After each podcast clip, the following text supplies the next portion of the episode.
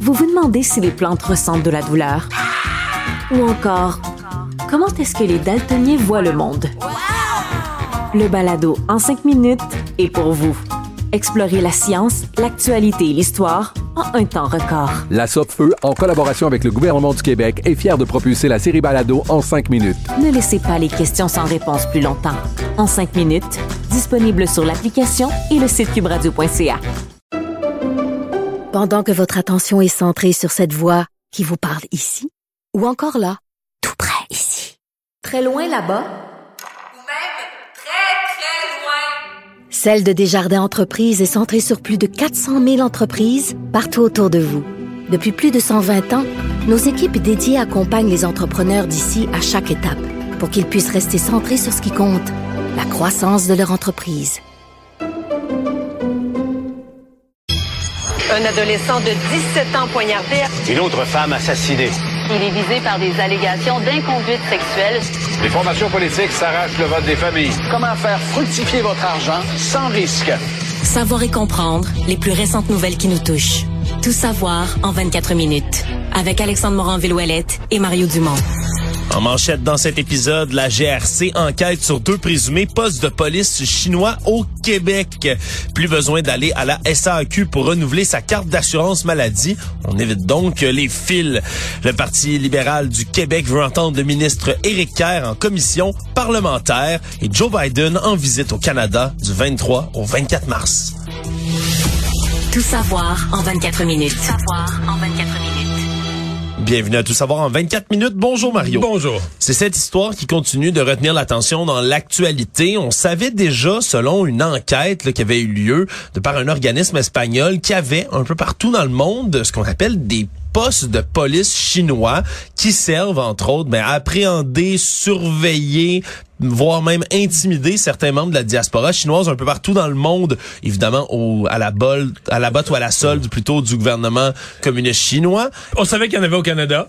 L'organisme espagnol avait ciblé le Canada comme un des pays où il y en avait, on parlait de 11. Ouais, trois présumées stations dans la région de Toronto, une à Vancouver. Mais on apprend aujourd'hui que l'équipe qui est dédiée à la sécurité nationale de la Gendarmerie royale du Canada enquête activement en ce moment sur deux de ces présumés postes de police chinois qui seraient ici au Québec. Le premier serait le service à la famille chinoise du Grand Montréal, donc à Montréal, et le centre Sino-Québec qui, lui, est sur la rive sud à Brossard. Les deux sont dirigés par la même personne qui est une conseillère municipale de la ville de Brossard, Madame Chichili, qui est évidemment, elle aussi sous les feux des projecteurs de par le fait même. Et là, on apprend dans les dernières heures que la mairesse de Brossard, donc de la ville où elle est conseillère municipale, Madame Doreen Assad, demande à ce que Chichili soit pour l'instant retiré de la vie politique, de son rôle de conseillère municipale, puisque selon elle, on a accès à énormément d'informations quand on est en fonction comme conseiller, conseillère municipale. Et donc, on a demandé un avis juridique à la ville de Brossard pour connaître toutes les avenues possibles pour suspendre Mme Lee un moment. Qui, qui, est une conseillère de l'opposition, là. Je, faut le préciser pour les positions de la mairesse, pour le meilleur et pour le pire. La mairesse m'a avoué, ce matin, j'ai parlé à la mairesse, elle m'a avoué que il y avait un malaise dans toute la ville avec cette histoire-là. D'abord, surprise, je devrais dire avant malaise, surprise énorme. Euh, malaise, mais en même temps, euh, cette conseillère-là était déjà sous enquête. Le parti de la mairesse, euh, qui avait donc perdu ce district-là. c'est une conseillère de l'opposition qui a été élue, avait porté plainte au DGE, disait qu'il y avait eu de l'aide. Le centre, là, qui aujourd'hui est et, ouais, Sino-Québec. Et, c'est ça, est suspecté, Sino-Québec, euh, aurait apporté, euh, selon la mairesse, une aide disproportionnée. C'est comme si le centre communautaire a apporté à la candidate, là, qui est devenue députée, euh, une aide disproportionnée. Ouais, traduisait des informations en chinois, entre autres, sur l'application mobile WeChat, qui est très, très populaire dans la diaspora chinoise. Et, qui est celle qu'on vise comme étant des principales sources d'influence. J'ai posé la question directement à Mme Assad, la mairesse de Brossard. Est-ce que vous je veux dire, est-ce qu'il y a eu, j'ai repris les mots qu'on utilise au fédéral, est-ce que vous pensez qu'il y a eu ingérence de la Chine dans les élections municipales de Brossard? Euh, elle dit pas oui, elle dit pas non, mais elle dit ça mérite enquête, faut aller au bout de l'enquête. Euh, donc, euh, mais Ouais, Dans le fond, ça, ça ajoute rien au dossier. On savait déjà qu'il y avait des postes de, des postes de police chinois. C'est juste que j'ai l'impression que pour bien des gens au Québec, ça devient plus proche. C'est niaiseux, mais quand c'est à Toronto, à Vancouver, on a quand même un peu l'impression, ouais, tu sais, c'est comme loin de chez nous. Puis là, tout à coup, tu dis, OK, c'est, c'est, ça arrive sud, ça à Montréal, c'est, OK, c'est chez nous au Québec, là. Ouais, puis une enquête de la GRC qui est active là, en ce moment dans le dossier. Évidemment, tout ça est remonté jusqu'à Ottawa où le premier ministre Justin Trudeau, lui, est toujours là, évidemment dans l'eau chaude depuis le début de la semaine et même plus dans les dernières semaines par rapport aux, aux actes d'ingérence chinoise un peu partout au pays. Monsieur Trudeau qui s'est dit, lui, très inquiet, là, qu'il très, très préoccupé par ces postes de police chinois, mais reste encore une fois là toujours muet sur la question d'avoir une enquête publique, se réfère à cette nomination de rapporteur spécial qui va être fait très bientôt, mais ça continue à donner quand même de l'eau au moulin aux oppositions, Mario, qui réclament encore et toujours cette enquête publique. Disons que chaque jour, il y a des nouveaux éléments dans ce dossier d'ingérence. Le Parti libéral du Québec a euh, estimé aujourd'hui qu'il serait urgent d'entendre en commission parlementaire le ministre de la cybersécurité du numérique, Éric Kerr, qui lui tenterait, selon eux, de, de se défiler de, de ses responsabilités dans le fiasco de la SAAQ. Évidemment, on sait que c'est un dossier qui est très, très chaud, celui de la SAAQ, dans les dernières semaines, depuis que SACLIC, le nouveau site, a été mis là, en branle après un mois de transition de données numériques un peu partout. Et donc, en plus d'entendre M. Kerr, on souhaiterait entendre le sous-ministre de la cybersécurité du numérique, M. Pierre Rodrigue, ainsi que le PDG de la SAQ lui-même, M. Denis Marcellet. Est-ce que c'est une démarche qui est légitime, Oui, Mario? absolument, absolument. D'abord, de, de, de, de fouiller ce qui se passe autour de la SAC, de comprendre. Puis, il faut les comprendre un jour, les bordels informatiques. Si on veut, on peut-tu, on est-tu comme citoyen en droit d'espérer qu'un jour, il y aura une transition informatique qui va se faire euh, au gouvernement? Je dis pas que ça va être parfait, mais qui va avoir coûté, c'est toujours cher, c'est toujours dispendieux, mais qui va coûter à peu près ce qui était prévu, pas de dépassement débile, puis qu'on sera pas des semaines sans service. donc, euh, d'aller au fond des choses, oui. Maintenant, le, je regarde ça du point de vue politique. Le ministre hier, dans sa sortie, il, s'est trompé. Je veux dire, il faut que, dans la vie en politique, c'est une règle, il faut que tu ta responsabilité. Je dis pas qu'il devait prendre la responsabilité des autres, puis dire tout est de ma faute. Il y a un grand bout qui contrôle pas. Oui. La SAC a un conseil d'administration, elle est indépendante, c'est une société d'État. Je comprends que la SAC a pas demandé la permission à Éric Kerr pour faire sa transformation numérique, qui était de toute façon planifiée avant même que la CAQ soit au pouvoir en 2018. Ça fait des années qu'on planifie ça, c'est correct. Mais il y a une partie de ça qui relève de lui. Il y a l'authenti- l'authentification euh, gouvernementale, le service d'authentification gouvernementale, qui a pas vraiment bien marché dans ce cas-ci. Puis je pense que ça, il devrait en assumer euh, la paternité. T'sais, juste de dire, il y a un bout dont je suis responsable, je l'assume, je m'en occupe, ça aurait fait une sortie qui aurait eu un ton complètement euh, différent. Ouais, surtout que ça clique comme site, on veut s'en servir un peu là, comme d'un modèle, comme d'une étape à suivre pour la création éventuellement Oui. de services numériques pour toutes Ben, sortes d'organismes C'est-à-dire gouvernementaux. qu'Alexandre, quand tu vas avoir ton, ton authentification gouvernementale, moi je l'ai pas encore faite, mais mettons que tu vas aller sur sa clique, les gens qui l'ont fait, on dit qu'il y en a 100 quelques mille qui l'ont fait. Ben, ces gens-là, ils ont leur authentification gouvernementale comme leur personnalité numérique gouvernementale Oui. pour tous les services futurs. Ils n'auront pas à leur faire. Une nouvelle affaire va être mise en ligne par le gouvernement. Eux, ils vont déjà avoir leur authentification gouvernementale. C'est fait pour la suite des choses. Ça, je le, je le comprends, je le, je- je le comprends bien. Par contre, du point de vue politique, une qui doit être contente, c'est Geneviève Guilbeault. Parce que Mme Guilbeault, bon, c'est une ministre talentueuse, ambitieuse, puis elle, c'est certain, là, quand elle était en Europe, puis qu'elle voyait le bordel à la SAC, elle se disait, ah, boy, c'est pas vrai que ça va laisser une tâche à mon dossier, là, tu Ouais, comprends? de pas bien dormir dans Non, l'hôtel. non, parce que, tu sais, le tunnel, s'en était bien sorti. Ben, elle est une ministre là, qui sort exceptionnellement bien de ses dossiers. Là, elle est revenue. Bing, bang, quelques décisions. On ajoute du personnel. On prolonge les permis de conduire de 90 jours. D'ailleurs, les files d'attente ont l'air à se calmer un peu. En tout cas, mais, elle, euh, le fait qu'Éric Kerr devienne un peu la, la personne la plus visée, la tête de turc politique vers qui tous les canons se retournent, elle euh, tombe dans l'oubli de cette affaire-là. Euh, J'ai l'impression qu'elle doit pas s'en plaindre, qu'elle doit dire ah ouais mon Eric, ah ouais mon Eric débrouille. Comme on dit, le petit, elle a pris le petit singe, puis elle l'a mis sur les épaules de quelqu'un d'autre, puis elle dit, Astor, range-toi avec. Ouais, puis d'ailleurs, dans ces mesures, justement, d'allègement la SAQ, à partir d'aujourd'hui, il est plus nécessaire de se rendre dans les bureaux de la SAQ pour renouveler sa carte d'assurance maladie.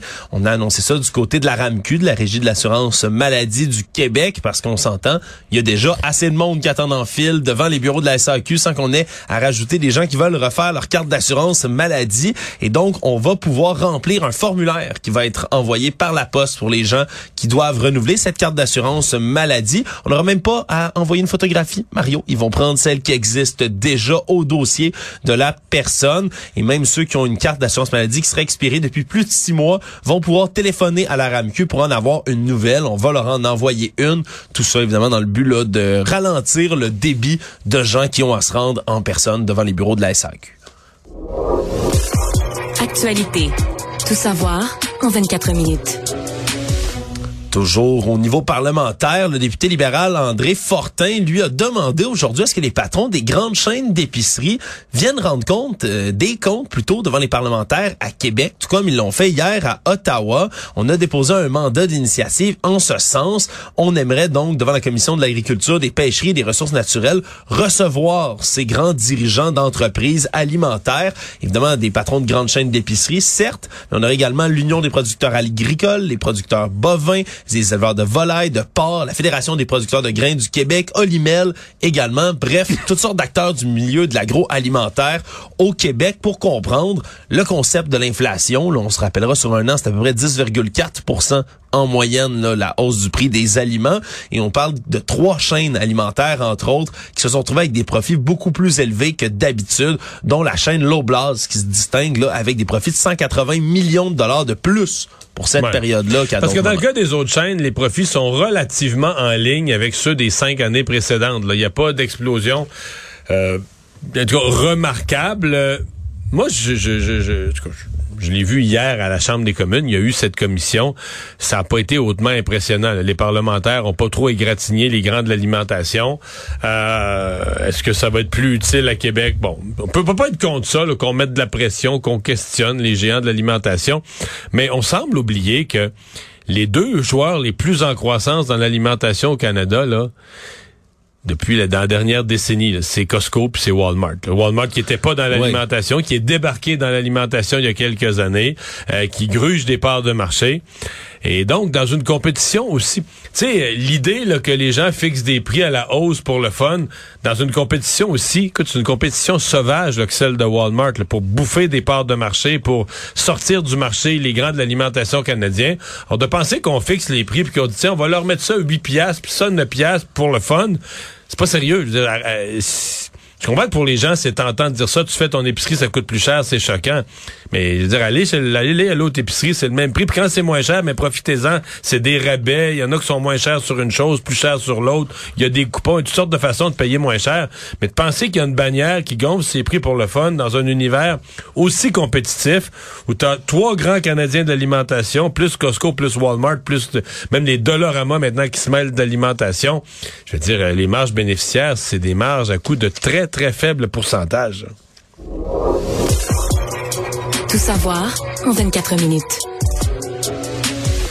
un homme, Jean-Philippe Dupont-Cormier de Lanaudière, est copé aujourd'hui de quatre ans de pénitencier. Pourquoi? Parce qu'il s'est procuré des armes alors que ça lui était interdit euh, depuis plusieurs années, déjà depuis 2005. Il avait une interdiction à vie de posséder des armes à feu prohibées. Il avait été reconnu coupable, entre autres, de menaces de mort à l'époque. Et la Sûreté du Québec ont commencé par enquêter là lorsque M. Dupont-Cormier a commandé des centaines de munitions de calibre 5,56 mm, donc des, évidemment des munitions d'armes à feu à Tiger Arms, qui est une compagnie qui est basée en Colombie-Britannique. Mais ils se sont rendus compte que sa commande, ben, c'était un permis de possession, d'acquisition qui était frauduleux. C'était à son nom, mais ça provenait d'une personne morte, Mario, au moment où il a commandé ça. Et on est débarqué faire une perquisition chez lui. Et c'est là que les policiers de la Sûreté du Québec ont trouvé un véritable arsenal. On parle de mais, trois... Mais de survivaliste, dans l'esprit survivaliste. Oui, c'est un homme qui se considère comme un survivaliste, là, tout le temps bien en camouflage, convaincu selon évidemment, comme beaucoup de membres de ce mouvement de survivalisme, que la société va s'effondrer du jour au lendemain éventuellement et qu'on devra survivre, donc avoir, euh, oui, des réserves d'eau, de nourriture, de matériel essentiel, bien sûr, mais également d'armes et de munitions. Et chez lui, il avait trois carabines, dont deux d'entre elles étaient semi-automatiques, prohibées de type AR-15. Mais encore plus surprenant, c'est que c'est des pièces qui étaient fabriquées de façon artisanale. Donc, il aurait lui-même ou quelqu'un d'autre fabriqué pour créer des espèces de répliques fonctionnelles de AR-15. On se souviendra que c'est un fusil qui est excessivement utilisé, populaire aux États-Unis, qui d'ailleurs est utilisé dans beaucoup de fusillades un peu partout dans le monde. Il y avait plus de 4700 munitions de calibre 5,56 mm, 29 livres de poudre propulsive, également 8800 amorces de cartouches. Il y avait même bâtons télescopiques et bouteilles de répulsifs à ours, qui sont deux autres armes prohibées, et donc écoper de 4 ans de pénitencier. Ça démontre encore une fois qu'il y a des gens qui, malgré là, le on le dit, un bon meilleur contrôle des armes à feu ici qu'aux États-Unis. Pourtant, il y a des gens qui réussissent quand même à se constituer comme ça de véritables arsenals, même quand ils sont pas censés selon la loi. Mais en prison, est-ce qu'il va euh, c'est-à-dire, est-ce qu'il est aussi en sécurité là, en cas de, de, de grand dérangement, là, de, de, rupture de la normalité? C'est le même qui appelle ça, la rupture de la normalité? Là? Absolument, mais écoute, c'est un grand bouleversement. Il va être euh, dans la prison, mais peut-être que ses chances de survie, là, sans sa réserve de nourriture ou de munitions, viennent de viennent d'être réduites. Est-ce que quelqu'un va entretenir son, euh, son campement survivaliste pendant son, son, son absence? C'est une bonne question, ça, Mario une des choses qui aurait pu justement provoquer cette rupture de la normalité, Mario, ce serait une apocalypse de zombies. Et en parlant de zombies, on va aborder un sujet qui est beaucoup plus sérieux, beaucoup moins drôle là-dessus, celui de la drogue zombie, un dossier qu'on suit depuis un certain moment. prendre de la place là. Hein? Ouais, tellement de place. Là, on l'avait vu beaucoup aux États-Unis, mais que la direction régionale de santé publique de Montréal a dû lancer aujourd'hui un appel à la vigilance relativement au risque d'exposition à la xylazine, qui est ce nom donc de celle qu'on appelle la drogue zombie ou de son nom de rue la trank, d'un terme de tranquillisant, parce que c'est ce que c'est à l'origine, un tranquillisant vétérinaire qu'on utilise auprès des animaux, mais qui coûte évidemment vraiment pas très cher lorsqu'on veut l'utiliser pour couper de la drogue. Souvent, c'est utilisé en combo avec du fentanyl, qui est déjà un produit qui fait des ravages dans la rue, pour justement ben, faire des profits, des plus grandes marges de profit sur les produits qu'on va réussir à vendre dans les rues. Mais déjà, c'était extrêmement inquiétant. À Philadelphie, par exemple, en 2022, on dit que 26 le plus du corps des morts par overdose qui ont été constatés avaient des traces de xylazine dans leur sang. Mais ce qui est encore plus épouvantable, c'est la raison pour laquelle on appelle ça de la drogue zombie. C'est parce que lorsqu'on se pique avec cette drogue-là, en raison d'injection, c'est souvent couplé, sans le savoir d'ailleurs, avec de l'héroïne, ben on va développer des abcès sous la peau qui finissent par remonter et littéralement putréfier, nécroser la chair autour des points d'injection, ce qui fait qu'on a l'apparence d'une chair qui moisit presque comme un zombie. C'est des effets qui sont extrêmement inquiétants, tout comme celui des surdoses, parce que parfois, ça empêche le naloxone, le produit qu'on utilise contre les overdoses, de bien fonctionner lorsqu'il a de la xylazine d'impliquer. Donc, on a dû aujourd'hui lancer cet appel à Montréal et on a appris d'ailleurs qu'il y a des échantillons, au-dessus de 300 échantillons d'urine qui ont été obtenus à Montréal à l'automne 2022. Là-dedans, 5% d'entre eux avaient déjà des traces de la xylazine, de la drogue zombie. Donc, on est quand même peut-être ici à Montréal sur le point de connaître une vague un peu de la même manière qu'on l'a vu aux États-Unis. Économie on a euh, de temps en temps, Mario, lorsqu'on regarde ce qui se passe du côté de Twitter, des aperçus euh, de, de, ce qui arrive lorsque les employés sont confrontés à leur nouveau patron, Elon Musk, hein, qui prend des décisions pour le moins controversées. On en a vu beaucoup hein, dans les derniers mois, Mario. Ces gens-là qui sont obligés de dormir avec leur sac à Ce que je vois sur mon fil Twitter, c'est qu'Elon Musk lui-même, tu sais, je veux dire, on a toutes les des, des, des, algorithmes qui choisissent ce qu'on voit selon ce qu'on regarde, ce qu'on a cliqué. Ça, je comprends bien ça. Mais il y a quelque chose dans l'algorithme, dans l'algorithme qui est foqué. Moi, je suis pas parti, je suis abonné à Elon Musk, mais ça m'intéresse pas particulièrement ce qu'il dit. Mais j'ouvre mon Twitter le matin, j'ai toujours, mettons, dans ma première page, je dois, mettons, j'ai six messages, il y a deux Elon Musk. J'ai du Elon Musk, du Elon Musk, c'est même pas possible. Ouais, absolument, mais son compte est l'un des plus suivis, c'est pas le plus suivi sur Twitter déjà. Et là, on a appris, euh, Mario, là, de par certains employés qui sont en contact, ex-employés en contact avec des employés sur place, On apprend un peu toujours là euh, au compte-goutte de ces histoires un peu fantasques d'Elon Musk qui semble faire la pluie et le beau temps. Avant, il y avait 8000 employés. Maintenant, ils sont en bas de 2000 au siège social de Twitter. Et là, dans ces conditions-là, une nouvelle histoire est apparue. On dit que M. Musk aurait demandé à plusieurs managers au sein de l'entreprise de lui nommer ben, des gens qui pourraient être bons pour avoir des promotions.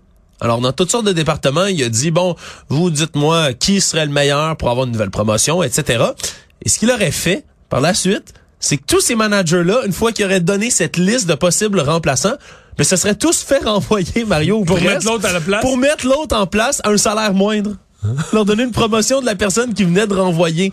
Donc c'est un cas évidemment qui est difficile à confirmer mais qui émerge de toutes sortes d'histoires, de témoignages de gens qui sont encore à la compagnie qui démontrent à quel point ben, M. Musk prend des décisions qui sont pour le moins radicales au sein de l'entreprise et ça aidera pas parce que déjà cette semaine, il y a eu des bugs au sein de Twitter, des liens qui fonctionnaient plus, des images, des vidéos qui ne se téléchargeaient pas non plus. Bref, ça a toujours l'air d'une espèce de, navire, de le Titanic qui prend l'eau chez Twitter et des histoires comme ça, mais ça améliore pas la chose. Le monde. On a appris dans les dernières heures que le président américain Joe Biden allait être en visite au Canada les 23 et 24 mars prochains. On savait qu'il allait effectuer sa première visite officielle depuis son élection de novembre 2020 au Canada dans les prochains jours, dans les prochaines semaines. on attendait toujours la date, là. Oui, mais voilà que c'est fait. Donc, ça va être la rencontre entre M. Biden et Justin Trudeau, très attendu aussi par les oppositions, autant à Québec qu'à Ottawa, pour parler du chemin Roxham, de l'entente entre les tiers pays sûrs, qui doit être discuté entre autres dossiers avec le président américain Joe Biden. Lui d'ailleurs, le président Biden, qui a dévoilé aujourd'hui son budget sur fond évidemment là, de tensions très, très intense avec le Parti républicain parce que c'est plusieurs mesures fortes, entre autres de taxer les plus riches aux États-Unis. Des mesures, malheureusement, Mario, qui ne seront pas acceptées, du moins à moins d'un miracle, parce que comme ben, il, compte... il, va, y avoir de la négociation, mais ce qui dépense, euh, pas rien qu'un peu, une augmentation spectaculaire des dépenses quand même de M. Biden. Ouais, très grande augmentation. Malgré tout, lui promet que si on réussit à, à imposer les riches de manière plus consistante, qu'on pourrait même réduire de 3 000 milliards de dollars sur les 10 prochaines années le déficit fédéral, veut augmenter le salaire des fonctionnaires fédéraux de plus de 5 être capable de maintenir pour 25 ans encore le fameux Medicaid, Medicare, le système qui vient aider euh, donc en santé les Américains qui n'ont pas les moyens de se payer une assurance santé. Bref, toutes sortes de mesures qui vont être, euh, disons, dévoilées, décortiquées dans les prochains jours, mais surtout on a maintenant une date pour la visite de M. Biden en sol canadien. Mais dans le cas du budget, on va quand même voir le jeu, là, parce que là, il n'a plus la majorité euh, à la Chambre des représentants. Et c'est là qu'on va voir l'effet de ça. Sur la question budgétaire, là, chaque année, c'est la plus sensible. C'est celle qui relève de la Chambre. on va voir l'obligation de faire des compromis.